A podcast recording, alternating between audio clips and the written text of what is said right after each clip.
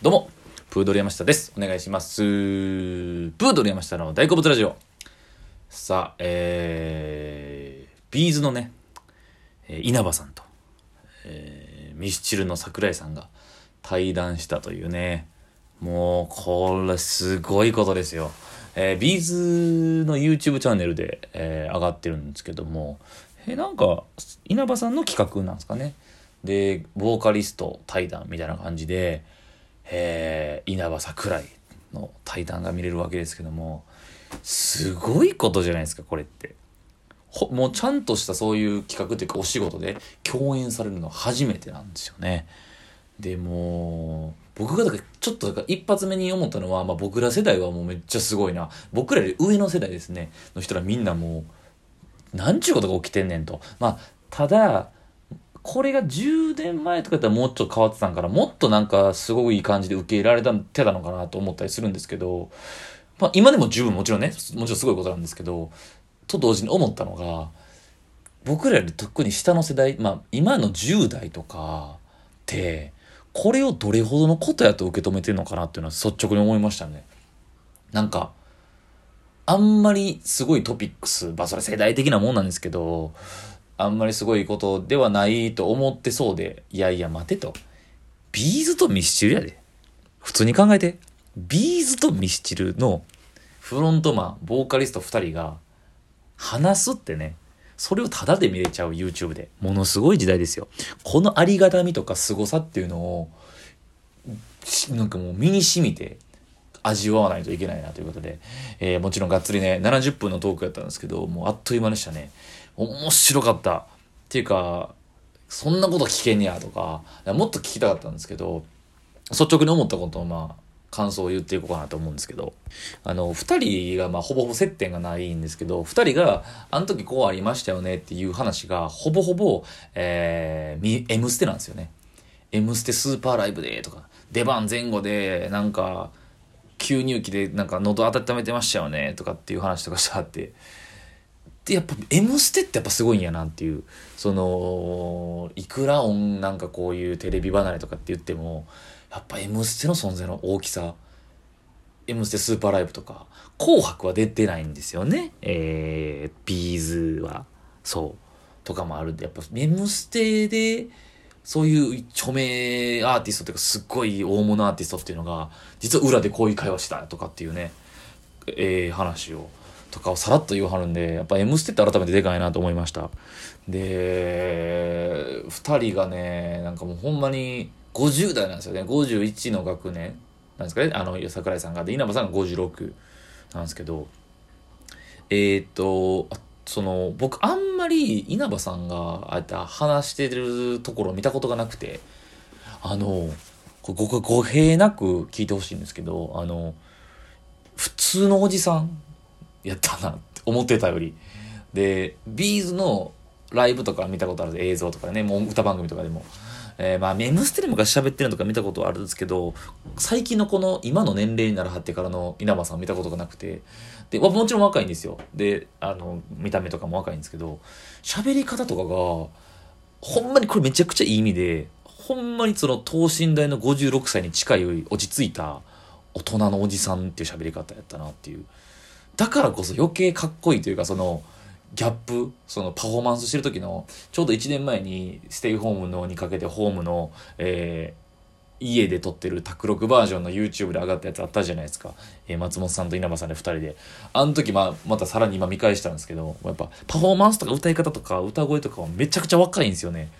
なんですけどそうやパフォーマンス時はあんな若さ溢れんのにあの落ち着いて普通の大人の感じで喋ってるのが余計好感っていうかすげえめっちゃおもろいなと思って見ちゃ見ちゃいましたよね喋り一言一言にそうで結構あの時系列でそのその序盤から喋ってる内容っていくとやっぱあの規模が違うなというかあのバンドとかってまあ当たり前なんですけどミスチルとビーズが喋ってるんであのホールかアリーナかみたいな話してるんですよねライブの。でライブハウスじゃないんですよもちろんのこと。でホールでちっちゃいっていう話をしてるんですよ桜井さんが。で言うたら大阪城ホールとかなんとか会館みたいなのがちっちゃいんですよねほぼアリーナなんですよ言ったら幕張メッセとか埼玉スーパーアリーナとかスタジアムとかドームとかじゃなわけじゃないですか。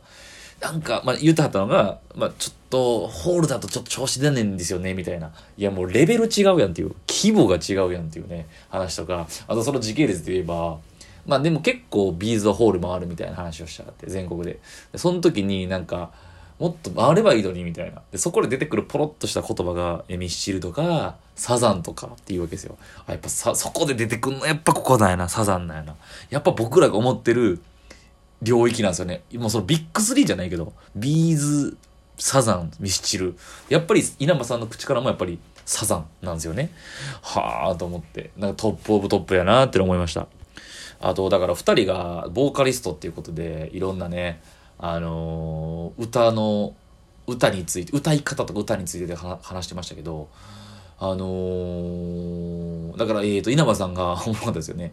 そのめちゃくちゃやっぱ気にしますと。で、まあ、昔は、で、2人とも共通してるのは、2人ともそのデビュー当時とか昔は気にしなかった。え特に桜井さんが、歌をうまく歌うっていうことが逆にかっこ悪いと思ったからバンドやってたみたいなこと言ってて、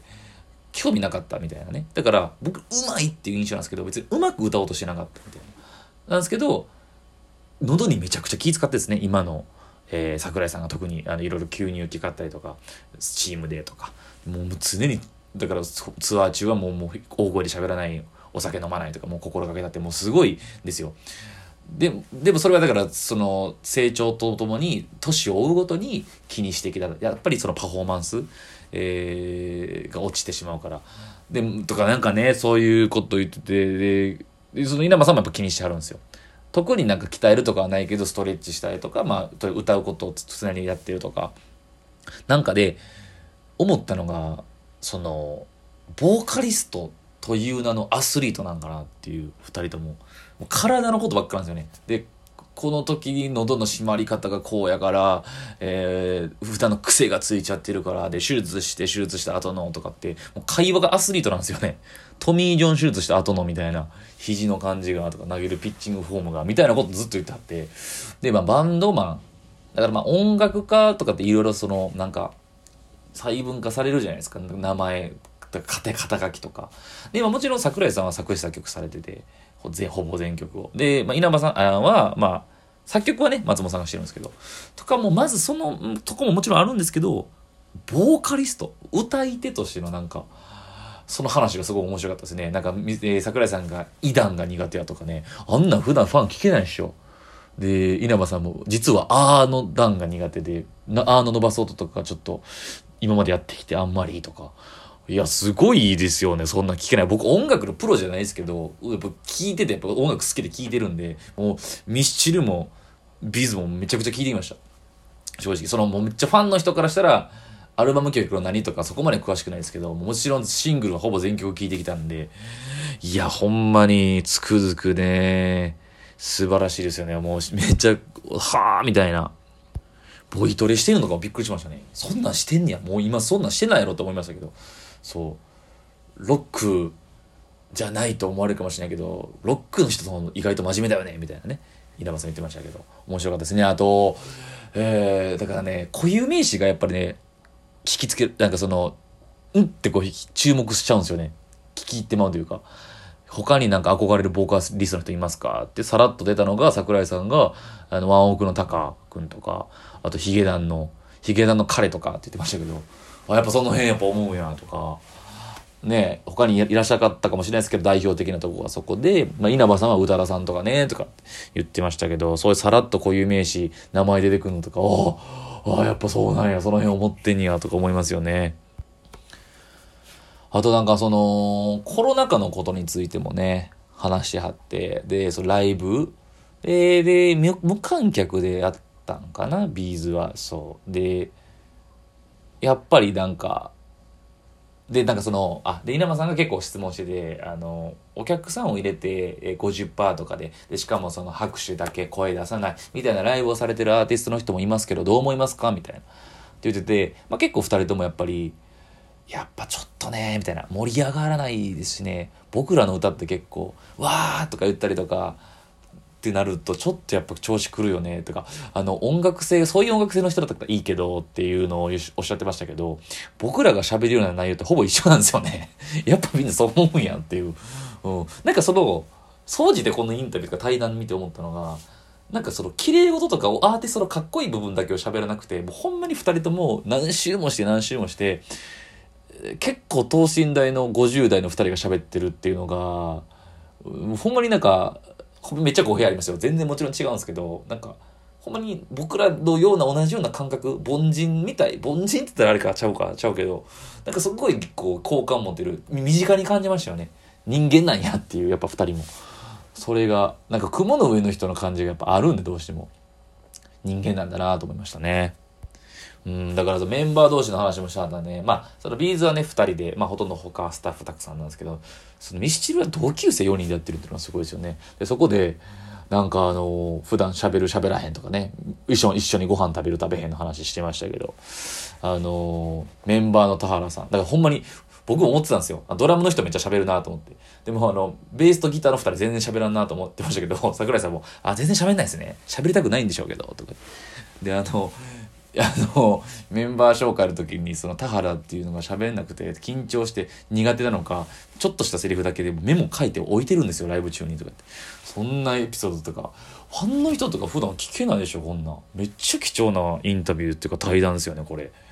マジで、もう何回も見てはるんじゃないですか、繰り返し。いや、ほんまにおもろかった、マジで。いろんなね、作詞の方法とかもね、独自のなんか方法言ってましたけど、うん、なんかメロディー先行で、みたいな。だからあんまりこう、意味、意味をはっきり最初から作るんじゃなくて、言葉の響きだけでストーリーを考えるとか。なんか僕らも、あ、確かにミスチルの曲なんか、え、ストーリーというか、まあ響きやなって思うのがあながち間違ってなかったよなっていうの思ったりとか、うん、桜井さんそんなことおっしゃってましたね。いや、ちょっと語り尽くせなかったですけど、えー、稲葉、桜井対談、すごかったです。ありがとうございました。